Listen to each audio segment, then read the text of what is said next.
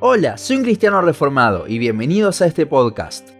Cuando hablamos del Evangelio, la mayoría de veces lo relacionamos con los inconversos, siendo el mensaje que deben escuchar. Pero este también es el mensaje que los cristianos necesitamos. Reflexionemos un poco en esto.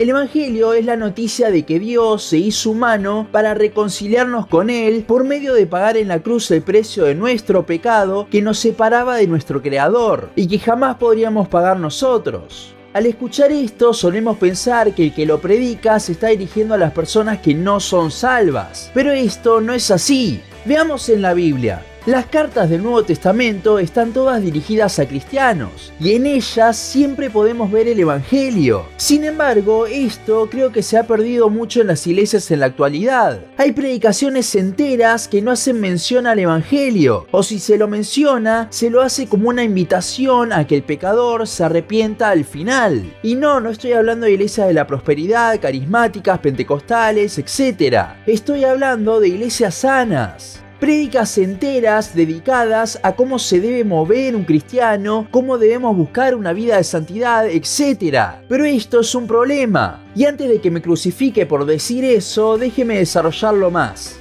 El problema no está en que la prédica sea de ese tema, el problema está en la ausencia del Evangelio en la misma. Y ante esto muchos dirán, bueno, está implícito, pero el momento cuando decimos que no hace falta mencionar el Evangelio para algo, es el momento en el que nos dejamos de maravillar del mismo. Además, ¿cómo vas a moverte como un cristiano debería sin el Evangelio como motor de tu vida? En las cartas de Pablo, que son las que más cosas prácticas tienen, vemos siempre al principio que el apóstol da una base teológica al Evangelio, para apoyarse en eso para luego seguir a la parte práctica. Como ya hemos visto en distintos capítulos del podcast, el Evangelio es el motor para la vida del creyente. Sin él, nuestra vida cristiana pasa a ser simplemente una vida moral. El hecho de lo gran pecadores que somos, pero aún así Dios en su gracia decidió rescatarnos, es lo que nos debe mover a vivir una vida que le agrade. Es lo que realmente impacta y causa un cambio en nosotros. Es por esto que es tan importante recordárnoslo día tras día. El Evangelio no solo nos cambia al principio haciéndonos salvos, sino que impacta todo el tiempo en nosotros produciendo un crecimiento.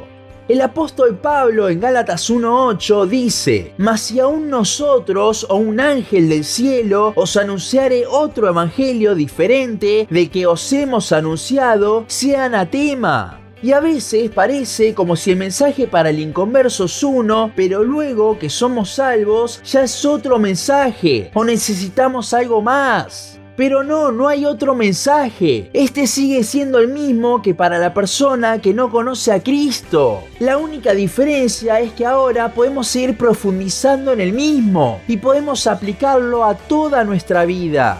Recordemos que en el Evangelio es donde Dios más se nos reveló, por lo que si en algún momento pensamos que no se puede profundizar más, no estamos entendiendo la revelación de Dios. Por ejemplo, en la serie sobre los atributos de Dios que hicimos hace algunos años, pudimos ver cómo cada atributo fue manifestado en el Evangelio. Entonces, si en el Evangelio podemos ver los atributos de Dios, ya eso solo nos muestra cuán profundo es el mismo. Además, toda la Biblia es la historia de la redención, por lo que en cada pasaje que predicamos el Evangelio está y debemos exponerlo, porque ese será el motor para nosotros. Aún pasajes del Antiguo Testamento, Cristo está en toda la Biblia.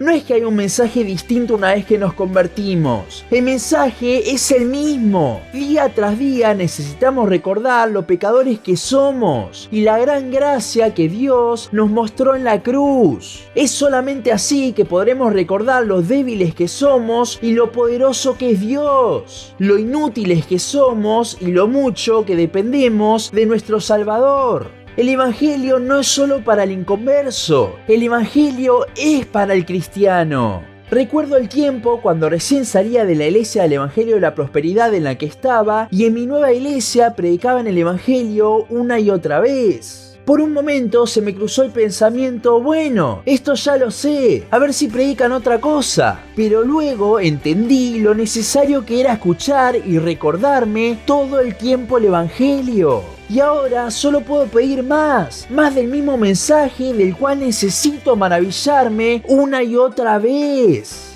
Si tuviésemos presente la cruz en cada momento de nuestras vidas, directamente no pecaríamos. Pero todavía no estamos glorificados, nos cuesta recordarlo. Y cuando dejamos de pensar en el mismo es cuando desviamos nuestra mirada de Cristo y caemos. Es por eso que el Evangelio es tan importante. Es por eso que necesitamos recordarnos todo el tiempo del mismo. Recuerda, no hay un mensaje distinto para el cristiano. El Evangelio es para nosotros también. El mismo mensaje que nos salvó es el mismo que día tras día nos va transformando a la imagen de Cristo. Nunca, nunca te lo dejes de repetir.